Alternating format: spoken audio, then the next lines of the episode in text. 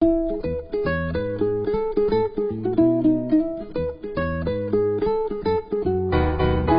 迎光临 CEO 研究生商谈室，我是 CEO，也是研究生，我是商谈室的主持人周尔斯。我主张用 CEO 的模式经营人生，我选择用研究生的态度探索生活。让我们一起来聊聊生命中的大小事。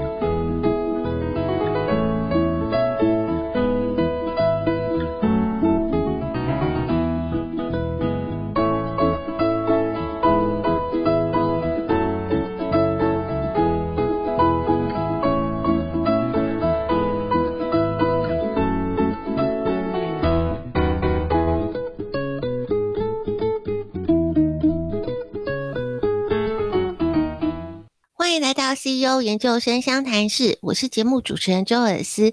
我们今天邀请了一位旅游达人李奇义老师来跟我们聊一聊有关于旅游这件事情。李奇义老师已经在线上了，我们先请李奇义老师来跟大家打一声招呼。OK，大家好，我是李奇义，哎，导游跟领队。老师非常非常多才多艺，其实导游领队只是其中的一项，而且其他的才艺呢？不是只是兴趣而已，而是已经达到职人的层级。所以呢，之后我们再分别来邀请老师来谈谈他其他的才艺。今天我们就针对有关旅游的部分来请老师跟我们做一些分享。首先，刚刚老师就提到了导游跟领队，嗯，我相信很多人可能跟我有一点相似的地方，就是导游跟领队的差异是什么？请老师先来跟我们聊聊。好。讲实在，我没在当这个导游领队之前，嗯，我也分不清楚。我每个人都分，随便去看你带一团队，你觉得啊，你领队，哎呀，导游你也搞不清楚。那个英文来说，导游叫 tour guide，领队叫 tour leader。我们出国，你的是不是都叫领队？领队不能叫导游啦。带你出去的，哦、我们到了日本，当地是不是来接你的？那叫。导游到大陆也有叫导游，叫地接，有人叫地接。那台湾是因为去日本或者到欧洲，很多就是就是什么导游跟领队兼两两个角色，叫叫 tour guide，照理说不行的。很多国家都要保护政策，就像台湾一样。我我若接大陆客的话，那我的身份就是导游，对不对？嗯，对。陪陪大陆客来，那叫领队，那是大陆人，不是台湾人陪他来，对不对？所以呢。所以呢，这个工作很很很分明的，你是领队，我是导游，你不能抢我的饭碗。哦，所以你到到大陆很一样，你不能抢人家饭碗。我们台湾照理说，我们去别的国家，我领队过去，我不能当导游，因为那是人家当地人的工作权。是，那日本嘛是日日本这么不抓，所以我们去日本是领队兼导游，照理说那是不合规范的。嗯，那那导游的导游的工作主要的内容是什么呢？好，这样子哈。领队呢，就像我们出国的时候，我要在机场把你们点名，把你们要坐飞机，呃，一个重要转机，我都要负责，一直到了当地，到了抵达当地的时候，来导游接我，才能把我的工作暂时放下来。但是我跟导游要要两个非常负责的做，因为导游要负责当地的所有行程，吃饭、搭车，对不对？还有住宿，对不对？那我领队呢，就要负责在行进间这样在后面压人，呃，不要，因为导游在前面走，怕有人会拍照啊，有时候你会聊天啊。哦，对了，有时候有时候怎么一个转弯就哎，怎么找不到人？对，放心，我们领队在后面盯着你，因为我只要看到有人有人在在拍照很起劲，或者说有人落单的，我最怕那落单的落单的，因为他们有跟人家朋友来，一个人的话也没没有人会注意你，那时候我会特别跟在后面盯着你看。所以我就像个老那个母鸡一样带你们出去，要盯着你们。所以我跟导游工作两个是互相配合的。比如这个我讲的队伍走的时候，他在前，我在后面，对不对？还有呢，我要做一个我我是要做监督的工作。什么监督工作？嗯，导游有没有照行程上走？因为行程是契约的最重要的一部分，对不对？对对，所以我们一到那个一到的时候呢，会跟导游先对行程。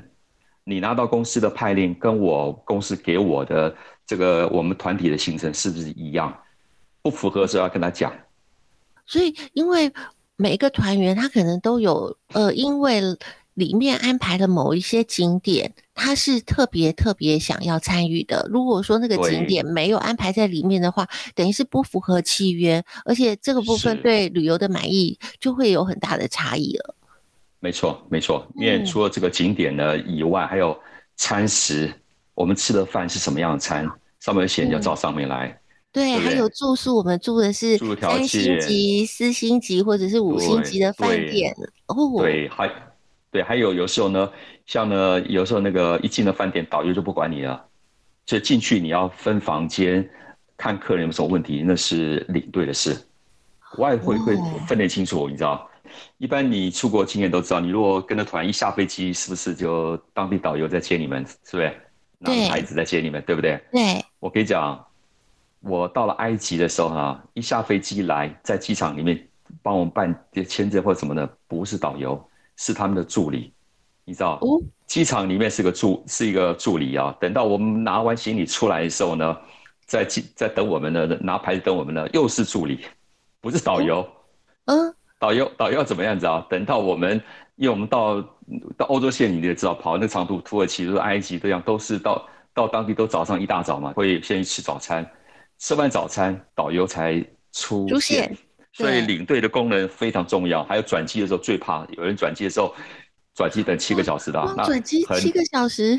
有啊有啊，我们去杜拜说要转到欧洲的话，都是要转。比如我们到那边是那个早上为五，当地早上五点钟，因为台湾台湾是晚上十一点多飞机嘛，啊，要加时差。到了当地杜拜差不多早上五点钟，你要等下午一点的飞机。两点的飞机，那这中间怎么度过啊？哦，是啊，那有时候我会跟客人讲，哎，你要怎么多？叫你们带书啦，或者怎么样？我会说，那另外呢，你们温水壶带着，领队呢带你们去找热水喝。还有呢，我说我我像我比较鸡婆，我跟他说，我会把机机场有，我说杜拜机场有几个地方可以洗澡，因为我说大家因为十点钟飞机嘛，对不对？我们八点集合，是到八点集合，你是。家里到机场也一个多小时嘛，所以你根本没有时间吃饭，可能随便吃，可你你也没时间洗澡吧，对不对？哦，是不是？我会叫你们带着盥洗用具。真的要了解那个机场的一些设备才可以。对，我带你们去洗澡去，那就很感激啊。对啊，至少洗个澡，洗洗漱就洗，舒服一点，很舒服啊。对啊，有人不会讲，我我觉得有的领队不讲的事，我觉得应该讲。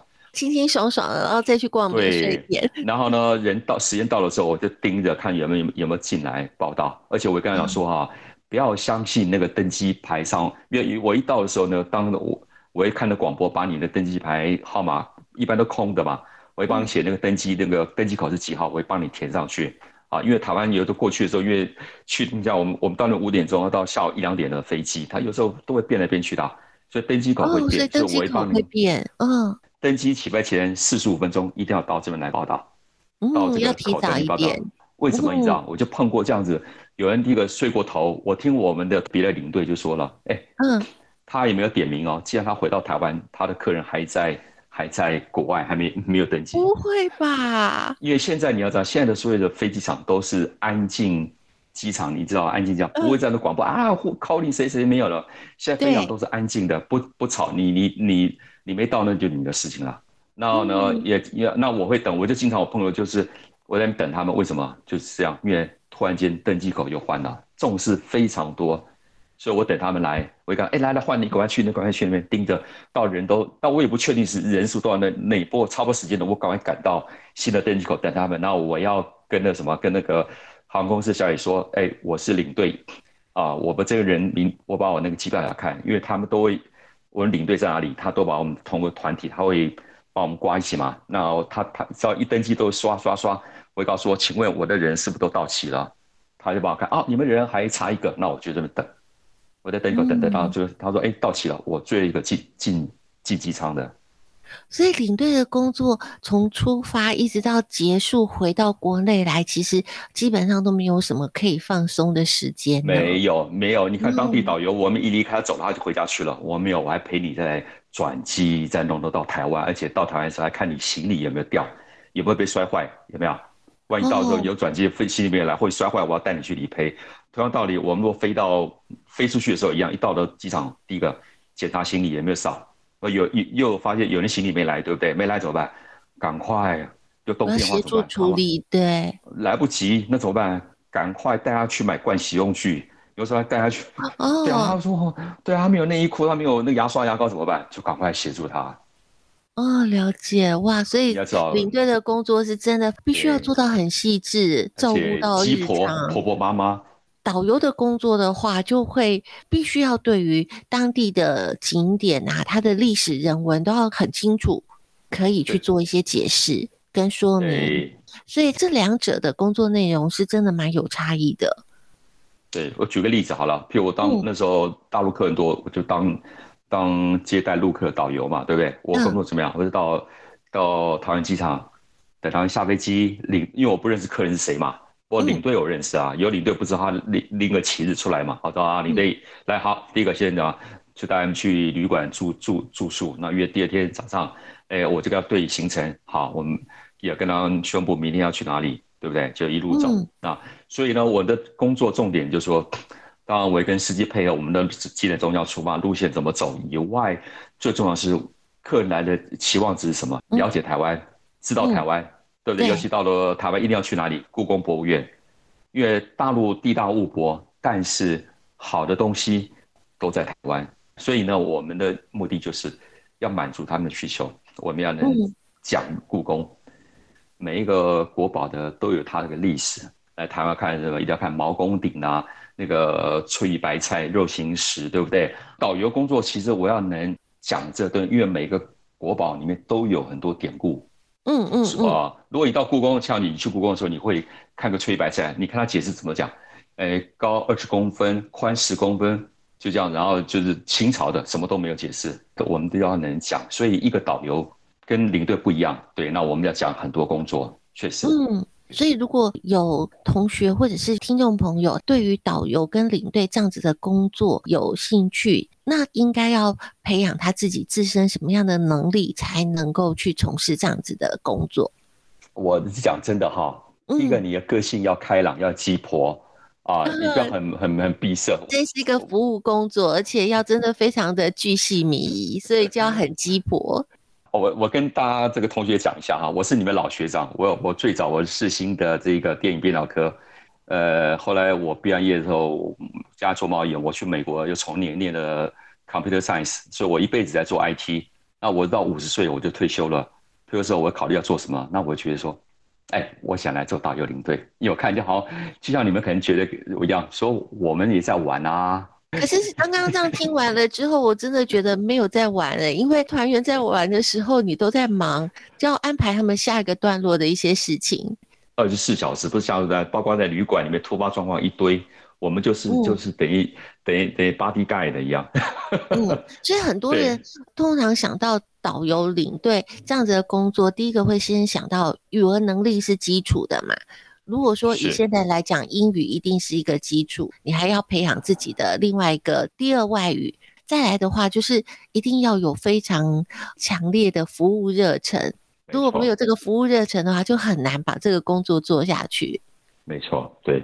还有呢，如果像讲真的，因为你如果当领队，我跟你讲过，领队，你如果到欧洲，我讲是属感，你还是领队兼导游，你要能介绍。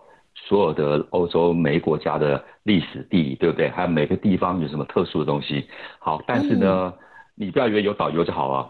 像我带团去土耳其，嗯、土耳其呢，导游讲英文的啊。嗯。那土耳其呢，讲英文的时候呢，你要那个第一个他的腔调，有时候你会听不惯，是不是？哦、对对。对，还有呢，因为我真的我很喜欢带人家去土耳其，为什么？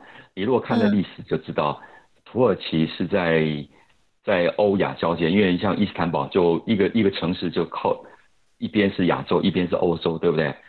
土耳其是回教，实际上它最早前是东罗马帝国，东罗马帝国从西元三百年到了一四五三年，一千一百二十年，有九十三个帝王在这里，所以呢，它基本它是一个基督教国家，它是从了一四五三年被那个那个那个奥斯曼打下来才变回教，对不对？所以我们去土耳其都会看到很多。基督教的东西，又看到回教东西，所以呢，导游若讲五分钟，我都会讲半个小时。哇，对不对？所以不只只是带着大家去玩而已，一定要对当地的人文历史要很清楚，让这个旅程变得很丰富。是，对，因为我讲很多东西，还有呢，另外呢，你们要准备什么？除了这以外呢，你要想想看，旅途上有没有什么地方很长的时间，很长的时间大家是会很无聊的。哦，无聊的话，车程当中，对对对对，点跟点的中间移动的过程，对，有碰到那一天早上早上出门八点钟出门拉拉到下午五点钟，哎。有这样子哦，哦，这是我们看朋友的旅游照片看不出来的，我们只看他在某个景点拍照，然后在热气球上面，觉得好像每一个旅程都很精彩，可是我们都忘记了这个点跟点之间的移动。这时候就要告诉你要你，因为你要当个领队的话，你去要注意这个事情，你不能说啊，大家睡觉怎么样的，你一定要怎么样让大家闲得无聊，那就是你的功力。嗯那像我呢，嗯，弟弟知道，我到时候呢，我会准备呢，我会跟他说，我们来看了欧洲这么多的文化，我们中华文化有没有很棒的地方？有，我就哦，这个我了解，这个我们在听那个段落的时候 再请老师来吟诗。还有什么你知道？我会准备什么宾果游戏？哦，宾果，对，这也是我自己台湾带那个宾果那个牌子有没有？我带着，然后我对，所以就变成说，在移动的过程当中，呃，一些活动可以让他觉得时间没这么长。还有包括我们在行程说明会的时候，是吧？什么你要什么气温温度，你要准备什么的什么什么东西，对不对？那还有是有人吃素的人，我们这飞机上叫助记，有太太说。你你要不要啊？嫌错我讲我假扎这样，你要可能在飞机上面，他有两餐，他只有早上他要吃素，第二餐他就想吃荤。可是我们在登记的时候，他就认定这个旅客就是全程都是吃素，所以这个也是，是他没办法分，这是很麻烦的事情。所以这个部分都是领队的工作，都要想办法去克服。对啊，所以后来我们公司有时候怕麻烦了，领队只要带团都全程吃素，所以我们领队工作其实蛮多的。那我希望你们就说，蛮杂的。对，那你要准备很多东西，就是一路上，还有你要注意哪些客人是，譬如说，呃，公司有交代，这人是有的是有慢性病的。嗯，都要留意他的饮食照顾，而且还要观察他在旅程过程当中有没有什么不舒服的地方。没错，包括我们台湾要出去要登记安全检查的时候，嗯、因为你知道糖尿病人都会带那个打针的登记，有没有？我会跟他说谁有糖尿糖尿病跟我走，我就会跟那个安检讲一下。只要有一个人被被拉到旁边去要做详细的检查的时候，这整团的行程可能都会被耽误了。对，很多事情，所以说像你知道，你这听起来很恐怖哈，是一堆，然后一出事的被骂就是我。当这一整团到了国外了之后，他任何的事情，大大小小的事情，尤其是不开心的事情，他一定是先找领队来去抱怨。所以领队除了要帮他解决问题，而且还要承受他的情绪，这个工作真是个不容易的工作。所以，如果我们的听众朋友或是我们的同学，如果对导游领队这样子的工作有兴趣的话，记得要先多了解一下自己的特质，是不是能够去有那么强大的热忱，愿意去服务别人。当然，语文的能力这个是第一个要培养的，要去的地点的一些人文历史。这些相关的一些知识都要能够去做补充，在过程当中可以提供给所有的团员。这个工作真的不是一个很简单的工作，而且因为这两年旅游的这个部分受到疫情的影响也非常的大。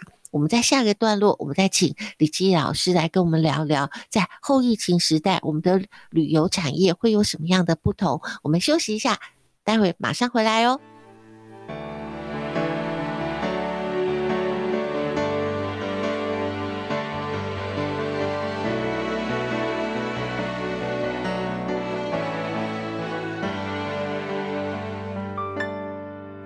你看过了许多美景，你看过了许多美女，你迷失在地图上每一道短暂的光影。你品尝了夜的巴黎，你踏过下雪的北京，你收集书本里每一句你最爱的真理，却说不出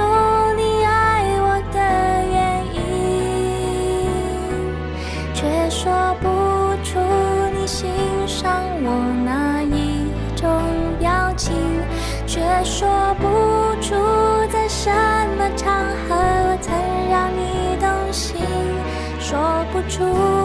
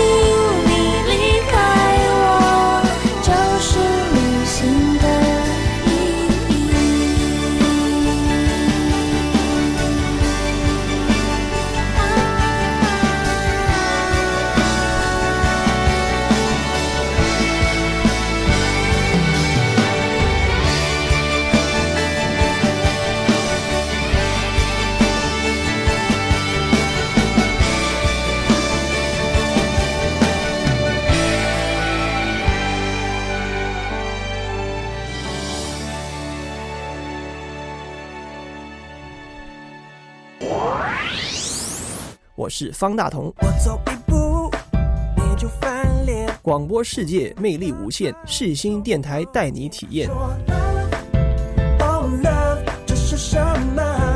你现在收听的是世新广播电台，AM 七二九，FM 八八点一。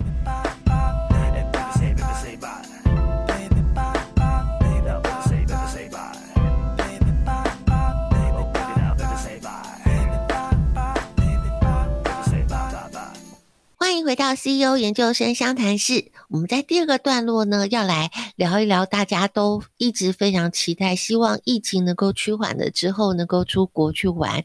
我相信现在大概有非常非常多的人，已经将近两年了，都没有办法出国去，不管是到哪一个国家，因为现在在世界各地，每个地方的疫情的状况不太一样。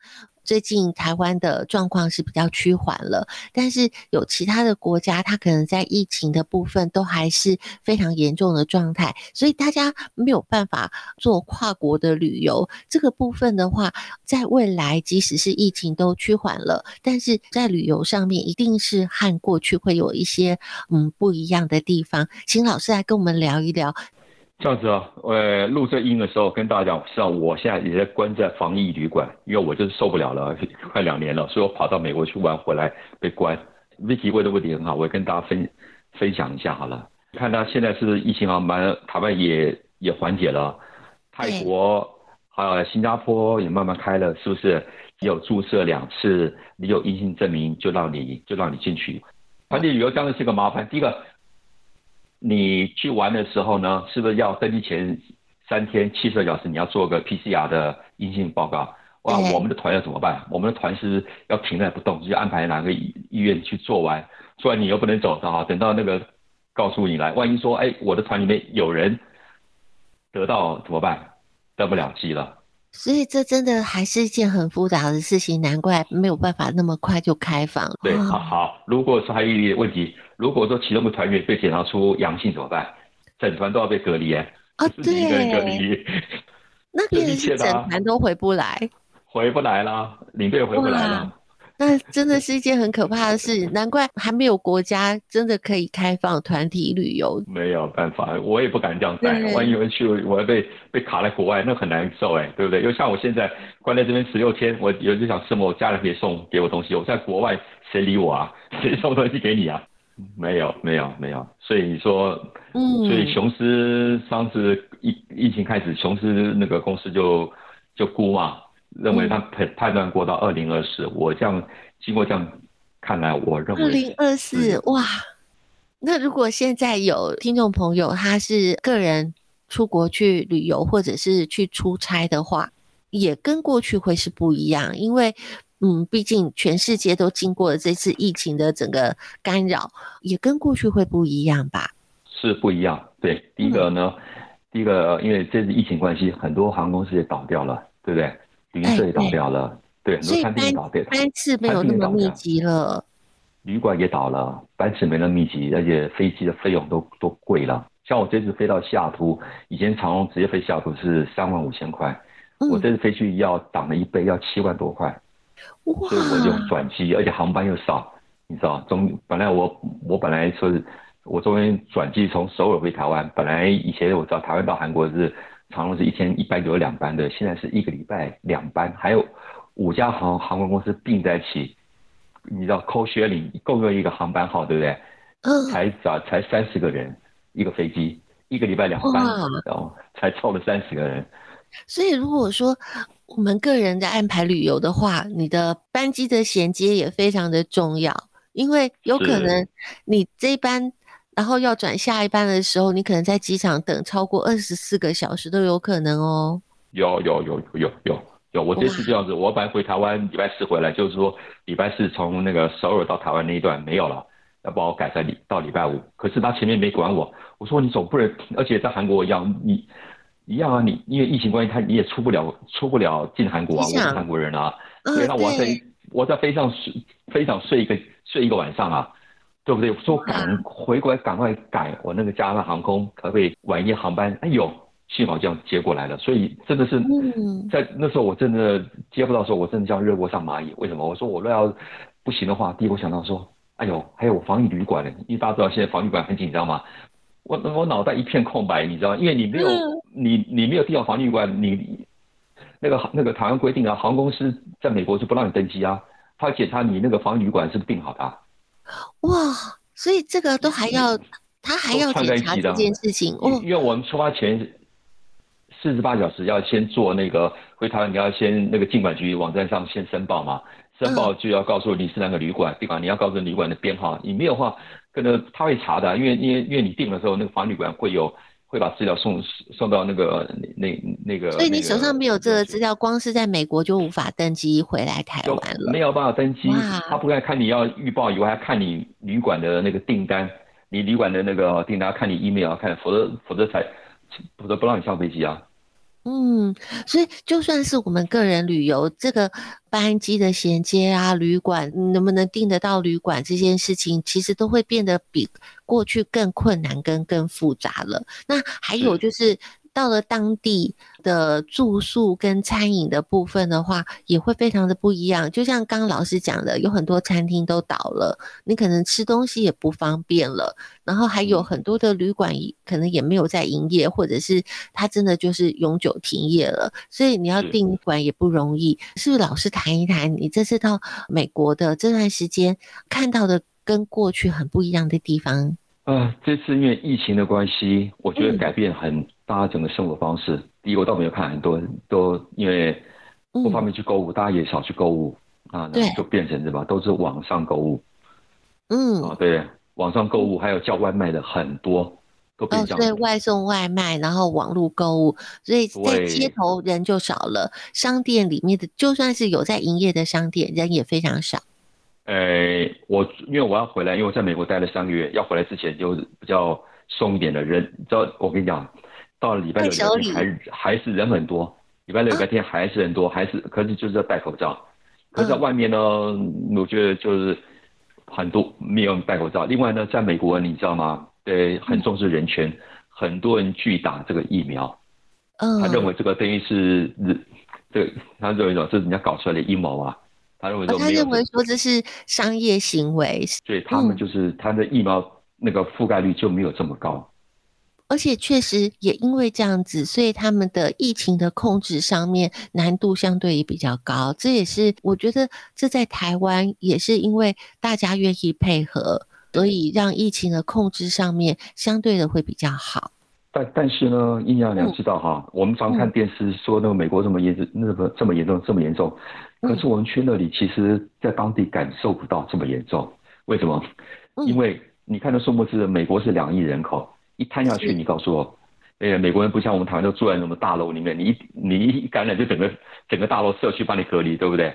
美国都是、都是 house，对不对？因为居住形态也不同，除非是像纽约，呃，对对对，所以你住在市区里面，嗯、对对对，嗯，大家都在郊区里面，所以在郊区，你跟你邻居都很少看到面，你说会得到感染，我觉得那个机会真的也是很少。他的居住空间、居住形态不一样的时候，没有那么密集，所以相对的其实也比较自由一点。对，可是这他们即使在郊区的生活。也应该跟过去，嗯，还没有疫情的时候，还是会比较不一样吧？啊，整个不一样，整个不一样。就是说，我说整个生活，现在大家也不敢，尽量不要出去，尽量不出去，就是去 shopping，除非不得已啊，礼拜六、礼拜天要去去。那进去当时还是规定，你只要进了卖场、进餐厅都要戴口罩。嗯，这会比过去做有计划性的采购。过去可能会我缺了什么东西，我就到超市去买。现在的话就会集中某一个时段，例如说礼拜六或是礼拜天，就一次把所有的东西采购完，那尽可能少到外面去这样子。那有有尽量不要话就是上网去买，他有些人因为他们知道你要凑满多少钱，有的都比较运费，对、嗯、对，就很快送来了。所以人跟人之间其实真的互动也会变少了。以前可能六日都会是聚会啊。就算是家庭聚会啊，这些东西都变少了，都少了，都很少家庭聚会，就就还有你去拜访朋友，甚至于要那个那个他们那个教堂有没有？嗯、因为你知道美国人都喜欢去，很喜欢教堂嘛，去教堂对不对？对对，都没办法，都变都变线上式的开放，线上教嗯，变变线上的，对，就变成是线上参与这样子。对，像我同学在温哥华当牧师了嘛，我说哎，你那怎么办？他说我也是用线上 线上布道啊。嗯，只能这样，所以真的是整个的生活形态都都不一样了。那老老师在美国待了三个月，还观察到了什么？对，三个月啊观察到，嗯、我觉得说，发觉说这一波来哈，嗯、我觉得整个物价在上来，好，日每个物价都贵嘞。哦，有，我最近也看到新闻一直在谈这个部分，通货膨胀的问题。对对对对，他有时候最近发现就是说那个，嗯、我去那个 Costco，他们说叫前段时间那个叫哇，卫生纸都被抢嘞，也在抢哎，他在抢哎，对啊对啊对啊，对，然后那个青菜什么哦，肉比台湾还贵，那个青菜，我跟你讲啊，嗯、像我们的青冈菜对不对？我们台湾买得到三十块，便宜的二十块，贵的时候就四十块，对不对？就一块美金而已，对不对？而且我们是一斤六百克，它是一磅就四块九毛九或五块九毛九美金呢，青冈菜。嗯哇，那真的是 double 六三就一百八台币的，一磅是四百五十克，不到一斤哎，就要一百八十块台币一斤的那个青冈菜，你告诉我。哇，所以难怪一直在讨论通货膨胀这个问题。所以未来真的，如果说我们即使可以开始去旅游的话，我们的我们要准备的旅游的预算也要相对的提高，因为你吃的住的都变贵了。机票也贵啦，机票涨一倍，然后吃的话，当地那个餐餐饮就会贵，就贵啦，真的。哇，未来旅游是一件很奢华的事情呢。是是很大很奢华的事情。哇，真的是不容易，真的很希望这个疫情是够趋缓，就稍稍的对我们未来的旅游或者是未未来的生活会有一些帮助。但是真的现在还不敢这样期待，因为例如说天气冷了之后，很可能流感或是疫情它会再卷土重来。那我们目前以我们的录音时间，我们现在也看到了其他的国家有一些本来已经是疫情趋缓了，慢慢的又。疫情又回温了，未来会变成什么样，我们都不太清楚。只能说希望它会慢慢的越来越好。尤其是这一波疫情，对于旅游业，整个旅游产业真的是冲击太大太大了。到目前为止都还没有办法复苏，我们只能说能够期待未来可以慢慢的好，让大家可以生活得更正常，让各行各业都能够慢慢的恢复到正常的状态。今天有关于旅游产业的这个部分的话，我们先暂时聊到这里。接下来我们的好书推荐呢，老师今天要跟我们聊大家都很熟悉的《唐诗三百首》，但是老师跟我们介绍的方式会不一样，我们期待一下，休息一下下，我们马上回来哦。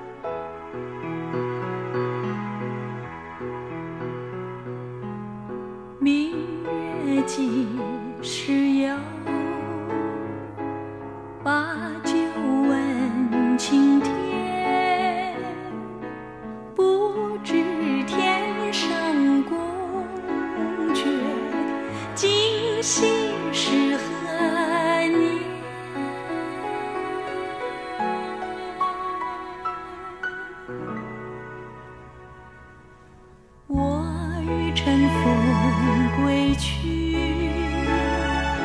唯恐琼楼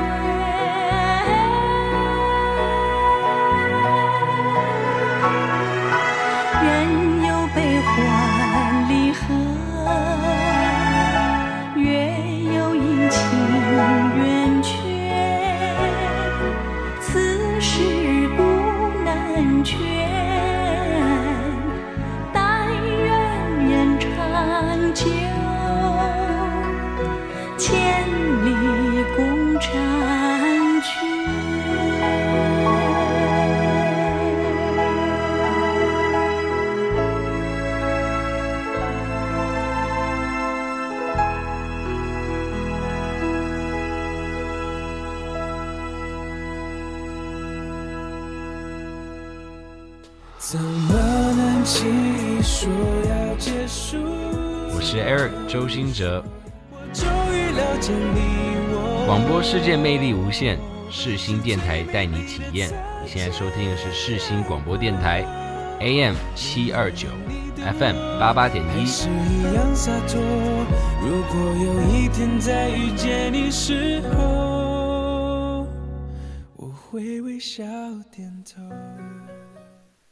欢迎回到 CEO 研究生相谈室，到了我们好书推荐的单元。今天我们要介绍《唐诗三百首》，大家一定会觉得说，《唐诗三百首》我从小背到大，有什么不一样？今天呢，李琦老师要跟我们介绍的方式就是不一样。我接下来就要把时间交给老师喽。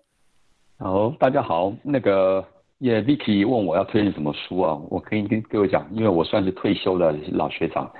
我跟你一样，年轻的时候很喜欢看这些关于财经啊、什么新的科技啊。可是呢，退休以后，我觉得过眼云云烟了。我喜欢回过来才去发掘我们老的中华文化是这样子的优美。所以我现在在带团出去出国的时候，因为跨洋飞机，我跟你讲，我带的就是一本《唐诗三百首》，就可以陪伴我多久？哇，我们会觉得那就一首诗一首诗看过去背过去。对我们来讲，当我们感受不到那个诗的意境跟它的美的时候，我们就会觉得它就只是一首诗。唐诗跟宋词有它的美，跟它的意境，还有每一首他想表达的意思，是不是？请老师来跟我们解说，让我们能够尝试的去感受到这些诗词的美。而且还有一个就是，老师要帮我们做诗的吟唱，就是很特别、很特别的体验。老师要帮我们介绍的第一首诗是什么诗呢？好，这样子好。嗯，我先介绍，这里大家一定听过《凉州词》，作者是王翰。记不记得“葡萄美酒夜光杯，饮琵琶马上催。醉卧沙场君莫笑，古来征战几人回。”如果年纪不是太年轻的话，应该我应该以前老师学校都上过这个课。老了时候，我跟你讲，我才知道。当初唐朝、宋朝这个李白、杜甫，包括苏轼，他们写这个诗或词用的语言，竟然是河洛话。是什么字？叫做黄河的河，洛水的洛，就是在我们所谓古古代中原地区，夏商周啊、秦汉啊、唐宋这样地方，那个中原地区叫做叫做河阳洛水，或者呃，属于中原地区的一个地方。中原地区的话。不呃不是，我修正一下，有人说什么？有人说这叫福福老化，没有福建的福老老人家加个旁边一个人偏福老化，不是不是，他们不懂，那是叫河洛话，河洛为就洛阳洛。所以是河洛，所以对黄河洛水过河洛文化，它就是其中的一个部分。讲的就是我们的中原文化，因为我们以前都是围着黄河洛水，嗯、然后你知道我们的古城都西安、长安、洛阳了没有？开封这一带。所以这个就是我们的语言、嗯、啊，所以呢，这个东西我后来想到说，那我如果用这个河洛话哦，我们台湾话也叫，就是河洛话衍生过来，因为郑成功把人带到台湾来四百年了，因为台湾海峡跟大陆断掉，所以这语言慢慢变掉，我们就发展说我们自己的台湾话，基本上就是闽南话的一支。可是它因为它是最源头的，所以跟我们现在所习惯的我们在讲的闽南语或者是说台语，其他的它的一些发音还是会不一样喽。对这个话，我们台湾人说以前这个叫做汉文，嗯、汉语啊，就是、以前我们叫对我外公就是以前的汉文贤析。汉文贤析就教汉语的，所以后来我才发现，说我外公日本时代的时候是教这东西，没办法断掉。我小时候我记得我听我，因为我我我小时候我外公走掉，我听我舅舅在教这东西，我那时候不懂，只知道好像在唱歌一样。后来我才知道，像好，我像凉州词哈，干的葡萄美酒美酒夜光杯，我用这个汉汉文啊，就河洛话来念给大家听看哈，葡萄美酒夜光杯。本来是雅拱杯，有没有杯哈？叫杯，嗯、我们叫杯子啊。啊，这个叫杯。有硬笔把妈熊吹，但是这吹有没有猜？吹的话在这边押韵啊，念妈熊猜。对我沙雕君莫笑，笑有没有？巧或小都可以哈。过来境界机灵，反正回要海。你想想看哈，我后来才知道为什么以前我听过押韵，押韵国语没有押韵啊，没有这后来叫。这个话这个河洛话就出来了。嗯，对对对，你看，干夜光杯、牙公杯，哦，马上吹鸡灵回，不好听，押韵话叫牙公拜马上猜鸡灵海，很美哈。嗯，嗯，那还有我们在念书的时候，老师会有时候考试会要背平仄，你知不知道？平平仄仄平，仄仄平平仄，记不记得？对对对。我我一直不知道那干嘛用。等到我学我我讲实在，我是我当导游的时候，那时候开始，我五十三岁来去学的东西的时候，我才恍然大悟，原来我们的文化精精精髓就在这个地方，用河洛话来发音。好，大家知道，嗯、我们学唐诗跟宋词最最高境界是什么？你知道，诗的最高境界不是我们用念的朗读，错了。大家知道吟诗有没有听过？嗯，吟诗作对，嗯，对，吟吟诗作对，告诉你。诗的最高境界是要用吟唱，因为原来你知道，这个在以前这个诗叫乐府诗，懂不懂？乐府诗就是什么？哦、嗯，在在皇帝老爷子在堂上的时候，他呢，你看，因为以前的科举制度，那些人进来的人，你看看书是什么，每一个都是文学底子多强，多少能写一些诗。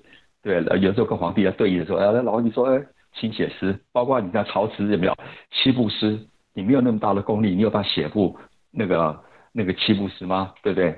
可是呢，出意外，他是呢就演就请人家把那演奏起来，就把它吟唱出来，很美。好，所以呢，我以前不懂，后来知道平仄干嘛用，原来是吟诗用的。好，那个我现在把这个用吟唱给听，可能你们没有听过。嗯。哦，国语唱起来就很怪，我用河洛话吟唱出来。刚刚有听我念过，我朗读过，我现在把它吟唱哈。特得。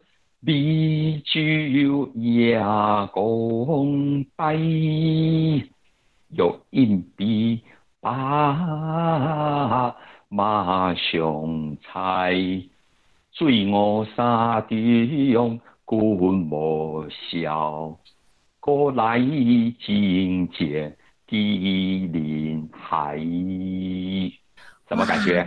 很不一样呢，很有韵味哈。你会说啊，这这歌怎么唱？有什么有有什么曲调啊？你要自己曲调啊？我告诉各位哈，刚才我讲的平仄就在这里。所谓的平仄分明，这里面就是用到古人写诗有所谓叫格律或叫诗律，你的填词填字要照平仄来填。为什么？就是让你吟诗用的，就所谓的乐谱一样啊。所以我拿到一首诗的时候，像我们的五线谱一样，是。因为我们写诗的时候，像葡萄啊美酒夜光杯的话，就是普特米酒夜光杯，就是什么平平仄仄仄平平。所以呢，我只要平声把它拉高一拍，仄声一念就出来了，就真的很美，不需要什么人家教你。哎，那老师可不可以再帮我们多介绍一首？好啊，我再介绍一下哈，朝发白帝城。又叫下江，你有没有听过？朝辞白帝彩云间，嗯、千里江陵一日还。两岸猿声啼不住，轻舟已过万重山，对不对？对，这大家应该都很熟的。都很熟哈。对，我换一个，给我用这个河洛话来朗读跟吟唱给大家听一下，好不好？好。好，嗯，这个这首诗呢，朝发白帝城有一个名字叫下江陵啊。嗯。啊，那我念啊，折缓别对行，或者是。下江陵，好，我来我来念一次哈。朝夕别地彩云间，千里江陵一里还。两岸万星得不足，轻舟已过万重山。那这里面呢，都一定会有韵脚哎。好，这样这样这样，第一第一第一首第一句的彩云间。间就是押韵，在再来第二句呢，潜力港林一里环环押韵，对不对？第三句呢不押韵了，第四句轻舟已过万重山，山，所以呢，彩云间一日还，万重山都押韵，很美啊。用吟唱的方式呢？好，我等一下你给听听看哈。朝夕别的彩云间。千里江陵一里还，两岸猿声地不足，轻只有一个万重山。哇，真的是像唱歌一样的。这叫吟诗，非常的美丽，真的。所以我就后来我就觉得，反过来觉得真的很美。这个一千多年的东西，就我们在手上，它不会依照时间这样退流行，它没有，它是这样的俊美。所以过去大家在吟诗的过程当中，其实它是用唱的，它不像我们是把它念出来的，我们只是在做朗读，但是其实它是用吟唱的。对，吟诗起来的，当然有有他们在，哎、嗯，就是在喝酒什么，哎，来来来，哎，你因为以前吃饭以后就是要唱歌喝酒，要要有一点气氛嘛，就是为什么就要这样吟诗，嗯、就是这个道理。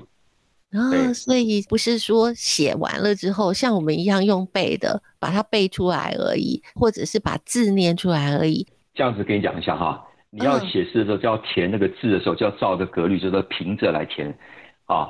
所以我你看，我刚才吟诗的时候，不是我的整个曲子没有，是古人写诗的时候，他已经照平仄。我的基本叫做对吧？我我刚才为什么说叫平仄分明？就是这个平声我把它拉，仄声音又念的。这样就出来了，它本来就已经填好这个这个曲调在里面了。嗯，啊，我可以再教你们一首诗，要不要听看？好，再来一首。诶，张继的《枫桥夜泊》，月落乌啼霜满天。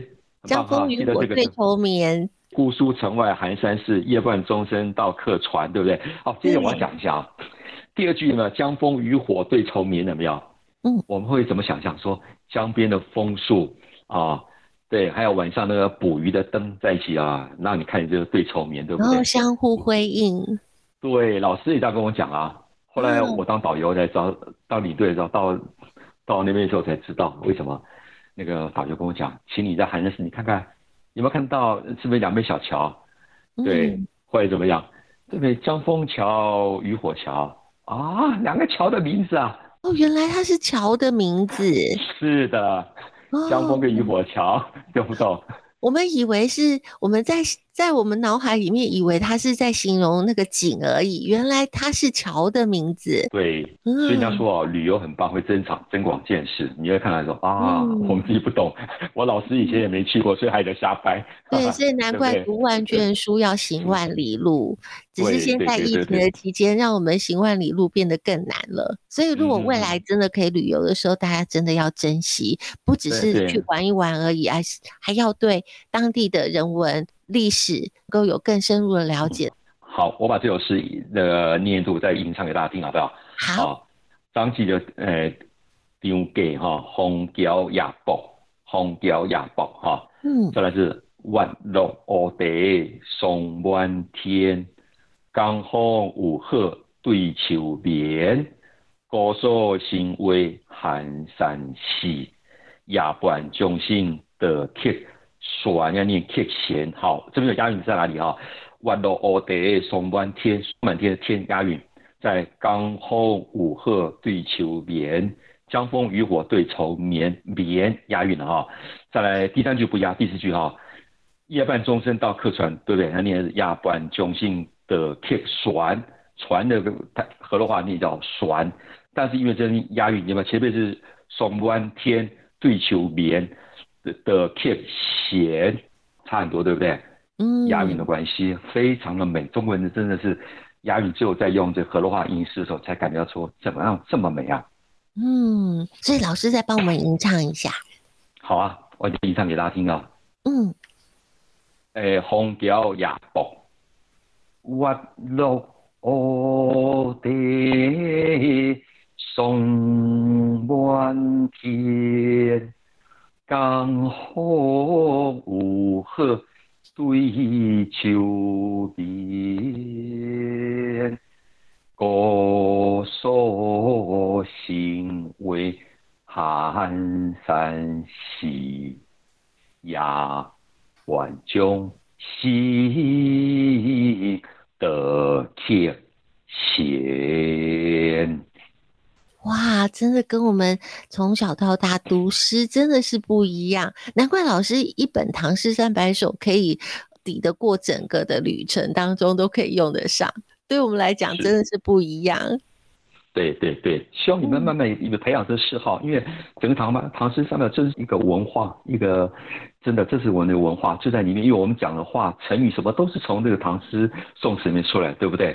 说对，呃，城市天涯沦落人，相逢何必曾相识，什么类类类类似，包括那个像你说那个七步诗里面很多大家都会用得到东西，那到年纪大的时候，其实再回来看这东西。真的感受上会很不一样。对，大家听蒋勋在讲解一些东西，像我最近在吟唱那个《春江花月夜》，你应该看到那个吧，对不对？嗯，对。因为因为蒋勋自己在讲的东西真美，我再把它吟唱出来。大家如果有兴趣去找一下 YouTube，查查我名字李希，你看到我吟唱《春江花月夜》、曹操的《短歌行》、岳飞的《满江红》，还有还有什么《琵琶行》、《长恨歌》，我都。这上面都有，你可以看那个这个古诗词的吟唱起来，真的是非常的美啊。嗯，非常谢谢李希老师今天帮我们带来的这样子这么美的一个诗词的吟唱，我相信很多人很多人可能都是第一次听到。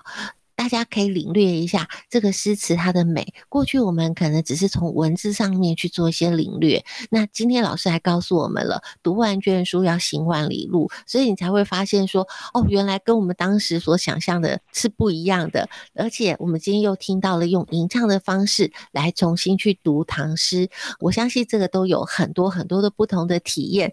今天非常谢谢老师来跟我们介绍了这么多。其实我们呃未来我们都还是。很期待，很期待这个疫情能够缓解。